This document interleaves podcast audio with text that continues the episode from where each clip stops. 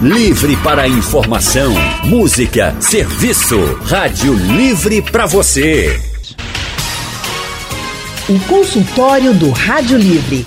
Faça a sua consulta pelo telefone 3421 3148. Na internet www.radiojornal.com.br. O consultório do Rádio Livre hoje vai tratar sobre a varíola dos macacos. Aqui em Pernambuco já temos 13 casos confirmados da doença. 33 pessoas com sintomas da varíola dos macacos ainda estão sendo investigadas. E para conversar com a gente, nós convidamos a médica infectologista Milena Pinheiro. Doutora Milena atende no Real Hospital Português, no Hospital Correia Picanço e também no Procap. Doutora Milena, muito boa tarde. Seja bem-vinda ao consultório do Rádio Livre. Boa tarde, Anne.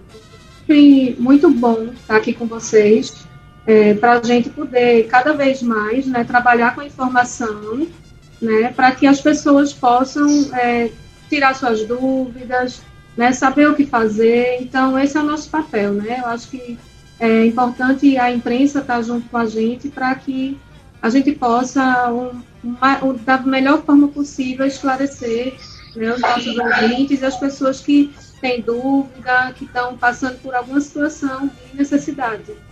E a gente é agradece muito a sua disponibilidade, doutora Milena, sempre nos atendendo aqui, pela importância dessa informação né, para chegar às pessoas. Nosso outro convidado no consultório de hoje é o médico infectologista Dr. Rafael dos Anjos.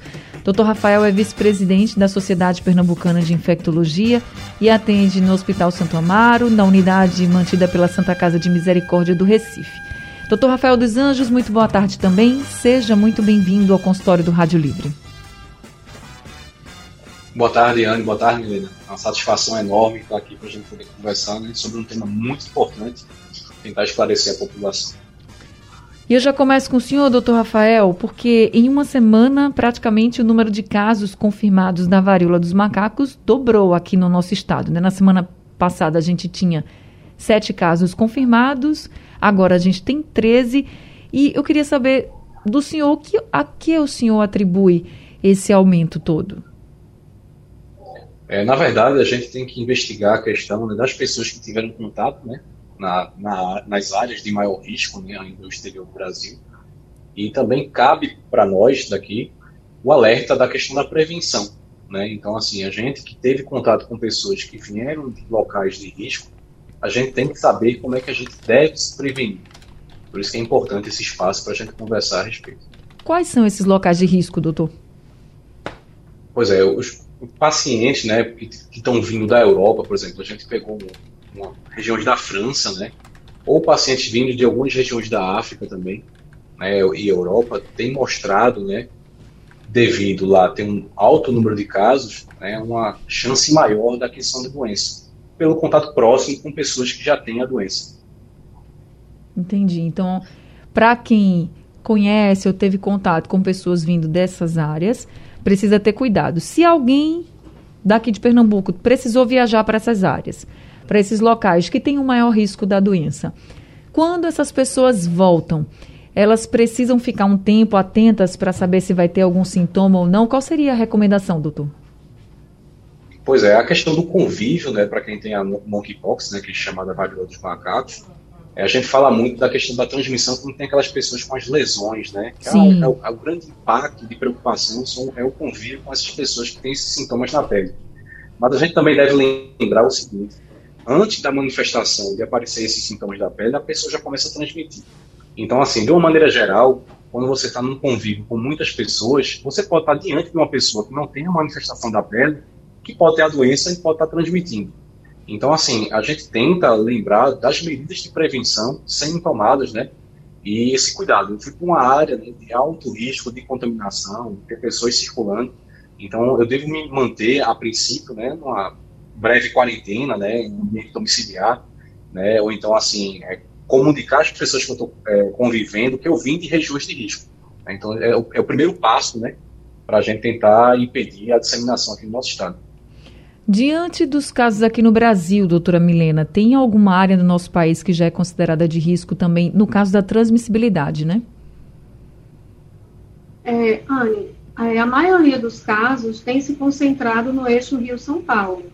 Né? Então, lá, inclusive, já existe a transmissão é, já local, né? já não é mais uma doença relacionada única e exclusivamente à viagem, né? a viajantes.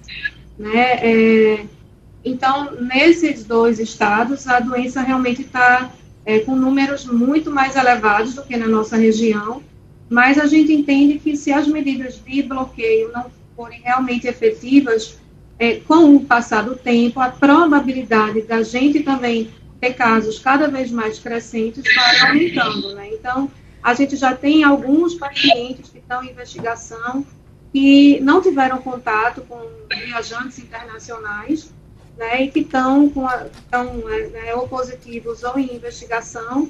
Então, assim, eu acho que é a questão de tempo da gente ter a transmissão local também é, declarada no nosso estado, né? Então, é, como o Rafael falou, é uma doença que a transmissão é de contato próximo, então, é, a questão de relação sexual entrou de uma forma muito forte, né, para esse tipo de doença. Então, é, pessoas que têm é, vários parceiros sexuais, quer sejam homens ou mulheres, né, então, tem um risco maior pelo contato, que é muito íntimo e muito próximo, né, de é, desencadear algum quadro né, de, de lesões caso tenha contato com pessoas suspeitas, né, assim, com pessoas que também estão com lesões. Então, é, é muito importante essa questão da, é, da probabilidade, da possibilidade de minimizar nesse período, né, nessa, nesse momento,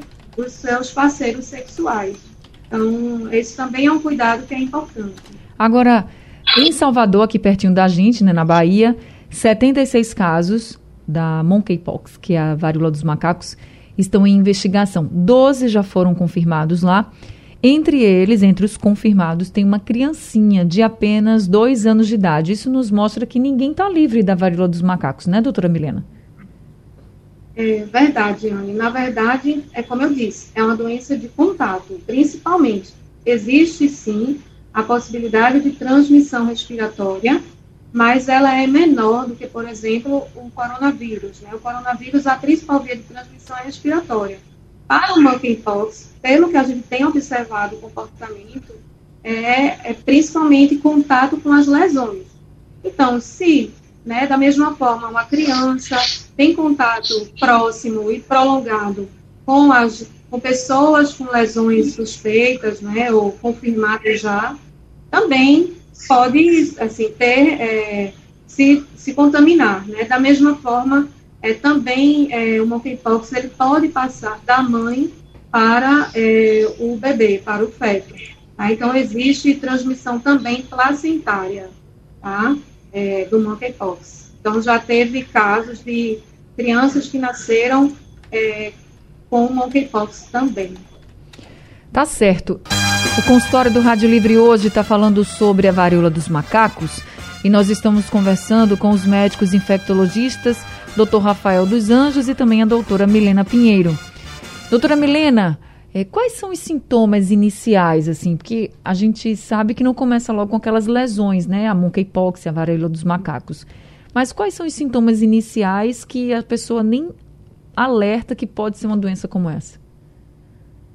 É, Anne, são sintomas bem específicos. Então, pode haver febre, né? Pode haver dor no corpo, dor de cabeça, né? Prostração, que é cansaço, então, são sintomas é, bastante comuns, poderiam é, é, né, ou seja, similar, são similares a uma síndrome gripal, tá? E aí, é, geralmente, é, após o terceiro quarto dia de febre, é que começa o aparecimento das lesões, na maior parte dos casos, né? As lesões, elas podem é, ser, pode ser uma lesão única, podem ter poucas lesões, podem ter muitas lesões, então é, vai é, variar de cada caso, né? É, geralmente pessoas imunossuprimidas né, têm mais lesões do que é, pessoas com imunidade melhor. Então, na verdade, é, o quadro inicial é muito inespecífico. Então, poderia é, ser confundido com várias outras doenças, entendeu? Até mesmo uma gripe. Né? O que realmente diferencia são as lesões, que às vezes podem estar até ausentes ou serem tão poucas que a pessoa pode não perceber. Né? Então, realmente, a gente tem que estar bastante atento, né? agora, inclusive, até a equipe médica, né? o pessoal de enfermagem, é a avaliação da pele. Né? Então, é avaliar bem a pele do paciente para que a gente possa, né, assim, identificar alguma lesão que possa se considerar suspeita mesmo o paciente não dando tanto valor uhum. né, àquela lesão, por exemplo. Essa febre é alta ou é uma febre baixa, assim? Olha, é, geralmente não é uma febre tão alta. É uma febre que pode passar até mesmo desapercebida. Né? A pessoa realmente tem que ter é, um cuidado, né? um índice de suspeição, né? para que possa realmente procurar o serviço de saúde né, com o surgimento, né, além desses sintomas gerais que poderiam passar como gripe, com alguma lesão no corpo que seja nova. Né? Então, é, é isso, assim, são sintomas muito inespecíficos, na verdade. O que piora a situação, né? Porque pode confundir muito as pessoas, né? Aí as pessoas, ah, não, é só uma gripe. Hoje em dia a gente já sabe que pode nem tudo é uma gripezinha, né? Nem um resfriado, pode ser a Covid-19, por exemplo, mas agora ainda tem essa possibilidade da varíola dos macacos. Doutor Rafael, como a Covid-19 também começou com essa história de que ah, só gente que vinha de fora, depois a gente começou a ter transmissão local, depois foi esse pandemônio todo que a gente está vivendo até hoje, o, seu, o senhor acha que a gente corre o risco, no caso da varíola dos macacos, de também ter um cenário como o da Covid ou não? Olha, Yane, é o seguinte, a gente tem, é o nosso medo, né, Guilherme, é o seguinte, as medidas de prevenção contra a Covid, a gente observa hoje, né, de uma maneira mais importante, que está decaindo, né? A população não tem mais aquela obrigatoriedade do uso das máscaras, a prática de higienização das mãos, né, evitar aquele contato próximo. Então, assim, essas medidas que também servem para prevenir a varíola dos macacos, né, a monkeypox, se a gente não estiver utilizando de uma maneira apropriada e o aumento do número de casos, quando a gente associa essas duas frentes, a gente vai ter um disparo aí impressionante, né? É, eu acho que de vantagem que a gente tem é que a gente ainda está vivendo né, o final da pandemia da Covid-19 e essa informação da prevenção e a importância né, da gente relembrar essas medidas está ainda muito recente. Então, assim, é favorável da gente retomar o quanto antes, porque tomando essas medidas a gente consegue mitigar, é, impedir, na verdade, né, a disseminação da monkeypox. E lembrar sempre o seguinte, que o Leandro falou muito bem, os sintomas inicialmente são muito específicos. Então, assim, você pode pensar que é uma doença branda, né, de evolução benigna, que não tem nada a ver com a, a varíola, mas pode se tratar da varíola. Então, assim, ao perceber isso, é importante a gente já começar a evitar o contato com as outras pessoas, para evitar a transmissão também. E então, no vale, caso... vale esse, esse reforço, né? As medidas preventivas para a Covid, para a monkeypox, evitar esse contato, evitar esse contato próximo, né, essa intimidade, é muito importante no caso de pessoas suspeitas com a doença. É, e a gente precisa lembrar que essas medidas, gente, é o uso de máscara, é evitar aglomeração, é estar tá sempre lavando as mãos e também usando álcool. Então, são algumas das medidas que a gente pode já tomar no caso da, pra, da prevenção também para a varíola dos macacos. Com relação às lesões que são muito características, quando a gente fala da varíola dos macacos, a gente lembra logo das imagens, daquelas lesões, aqueles caroços na pele Doutor Rafael, esses caroços, essas lesões, elas podem aparecer em todo o corpo ou tem partes que elas aparecem com mais frequência? É, a, a gente vê uma, um grau de variabilidade muito grande, sabe? Assim, os, os pacientes com diagnóstico, eles têm lesões bastante distintas. Né? Tem pacientes com lesões disseminadas no corpo todo, lesões só em face, lesões só em parte íntima, na palma das mãos. Então, assim, ele, é, a depender do estado da imunidade do paciente, ele pode ter uma disseminação diferente. Então, assim, é bem variável. A gente não tem como caracterizar. Por exemplo, ah, uma pessoa que tem lesões na palma da mão, ela vai ter a monkeypox. Ah, essas lesões são específicas só da face ou da, só da parte íntima, não tem esse comportamento. Elas têm uma variabilidade muito grande, sabe? Inclusive, a evolução de cada lesão, ela pode ser variada no mesmo momento. Então, o mesmo paciente, ele pode ter um tipo de lesão no braço e outro tipo de lesão em uma evolução diferente na face, por exemplo. Então, assim, isso chama bastante atenção. E só para a gente ter uma ideia de quanto a gente precisa sim se preocupar e se cuidar, o Centro de Operações de Emergência, criado pelo Ministério da Saúde para monitorar o avanço da monkeypox, que é a varíola dos macacos aqui no nosso país, classificou a varíola dos macacos com nível máximo de emergência no território nacional. É um alerta é para chamar todo mundo, dizer assim, gente, a gente precisa se cuidar. É o nível máximo de alerta no nosso país. Então, não é uma doença que as pessoas estavam ignorando, está longe. A gente já passou por isso com a Covid-19, tá, gente? Então, a gente precisa sim se cuidar, não dá para ignorar e ficar atentos também aos sintomas. São inespecíficos no começo, mas depois de um tempo podem começar essas lesões e a gente também precisa ficar muito atento, se isolar, não ter contato com as pessoas. É importante que todo mundo se cuide. Consultório do Rádio Livre hoje, falando sobre varíola dos macacos. Nós estamos conversando com a médica infectologista, doutora Milena Pinheiro, e também com o médico infectologista, doutor Rafael dos Anjos. Doutor Rafael, como é que se dá o diagnóstico de que o paciente está mesmo com a varíola dos macacos? Tem algum exame que é feito para confirmar? Como é que se dá? Doutor Rafael? Acho que o doutor Rafael não está me ouvindo? Acho que o doutor Rafael não está me ouvindo, a gente teve um problema com a conexão dele. Deixa eu então conversar com a doutora Milena. Doutora. Voltei. Voltou? Doutor Rafael, é, com relação ao diagnóstico, como é que se dá? Assim? Tem algum exame que o paciente faz para ter certeza de que está com a varíola dos macacos, por exemplo? Tem sim, é muito importante a gente falar sobre isso, porque o que acontece? a doença, né, ela tem essas lesões características, né, que podem gerar um certo estigma e preocupação.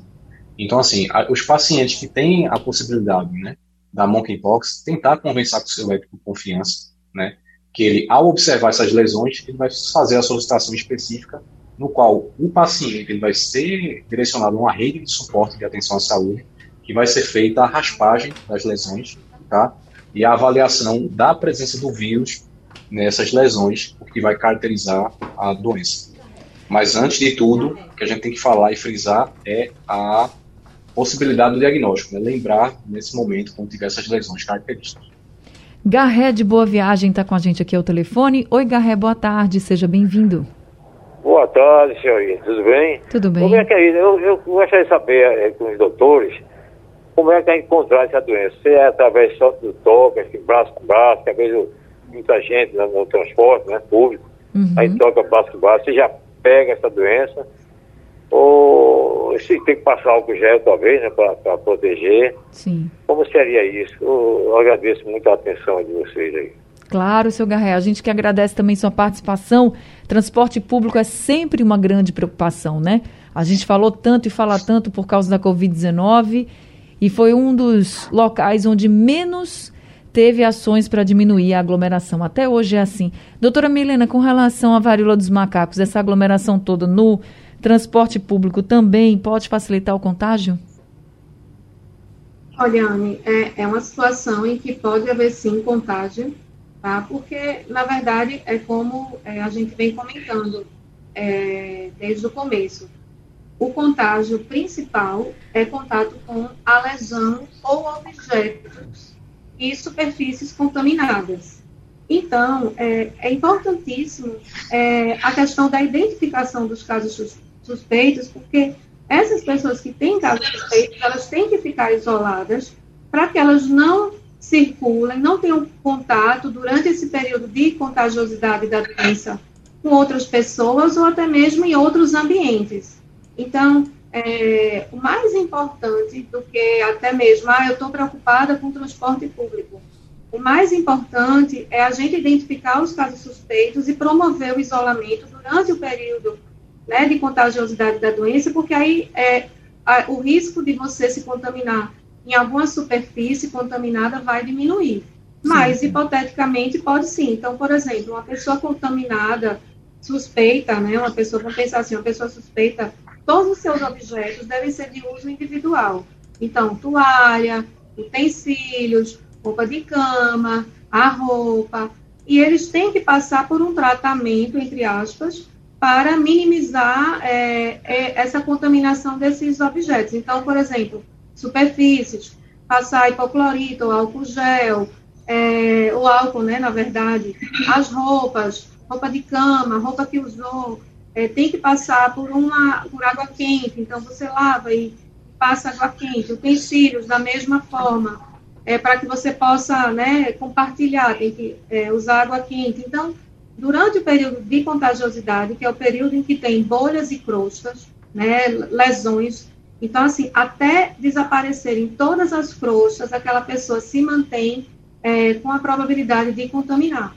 Então, durante esse período, é, essa pessoa tem que estar, de preferência, isolada, domiciliar, e mantendo seus objetos de uso pessoal também individuais, para que possa minimizar o risco de contágio de todas as outras pessoas ao redor. Não só as pessoas de casa, uhum. mas também as pessoas em que esse, essa, esse paciente circular.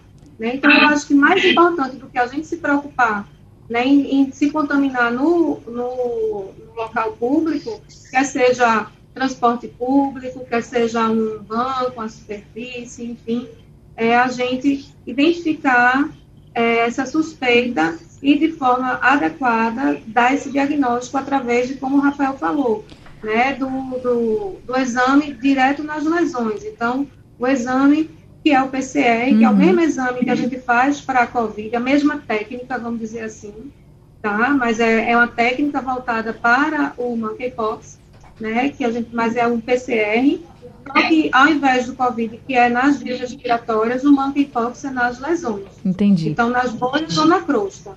Tá? Então, acho que o mais importante é a identificação de um caso suspeito, né? Então, isso aqui Sim. vai fazer com que a gente se mantenha com menos risco em, andar, por exemplo, no transporte público. Claro, doutor Rafael, essas bolhas, essas lesões duram mais ou menos quanto tempo no corpo? São bem variados, né? A questão da evolução, mas a gente tem que, em torno da primeira para a segunda semana, já tem a remissão completa das lesões.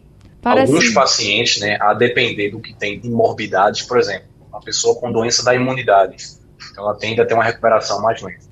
Entendi. Parece tipo uma catapora, assim, o Geraldo da Lagoa Encantada até perguntou isso aqui pelo nosso WhatsApp. Parece tipo catapora, essas lesões, só para que os ouvintes tenham assim, uma noção? É, engana, né? Para quem não está acostumado a ver doenças da pele desse sentido, engana bastante, porque é, são lesões bem características e parecidas, o tamanho, né, a forma de evolução. E o tratamento é, medicamentoso, mas para a pele ou a pessoa toma algum medicamento? Pois é, esse é o grande ponto também que a gente tem que falar e o risco, na verdade.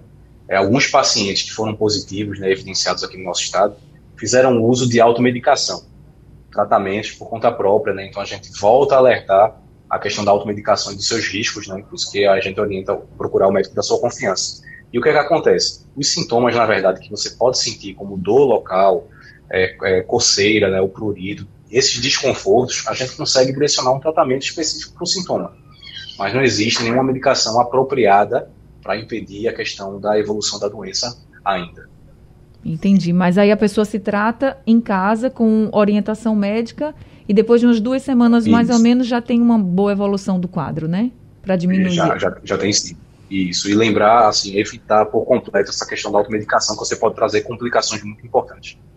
Tá certo, gente. Só uma informação: hoje o Ministério da Saúde informou lá no evento em João Pessoa que vai comprar 50 mil vacinas contra a varíola dos macacos e essas vacinas serão destinadas a profissionais de saúde nesse primeiro momento. Já disse aqui que o Ministério da Saúde já colocou alerta máximo, né, nível máximo para a varíola dos macacos no nosso país, então serve para todos nós.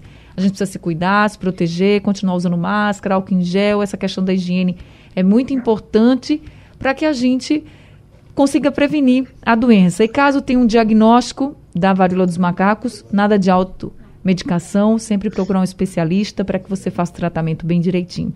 Doutor Rafael dos Anjos, muito obrigada por esse consultório, por esses esclarecimentos. Está todo mundo muito aperreado, muito angustiado né, com toda doença que aparece. É sempre bom a gente estar tá esclarecendo as dúvidas. Muito obrigada. Verdade, eu que agradeço. Uma ótima tarde e ótima tarde, Milena. Obrigado pela paciência. Doutora Milena, muito obrigada também por mais esse consultório aqui, por todas as orientações. Acho que a gente perdeu contato com a doutora Milena, mais o consultório da doutora Milena, que atende no Real Hospital Português, Hospital Correia Picância e Procap. O número do consultório é o 3416 1090.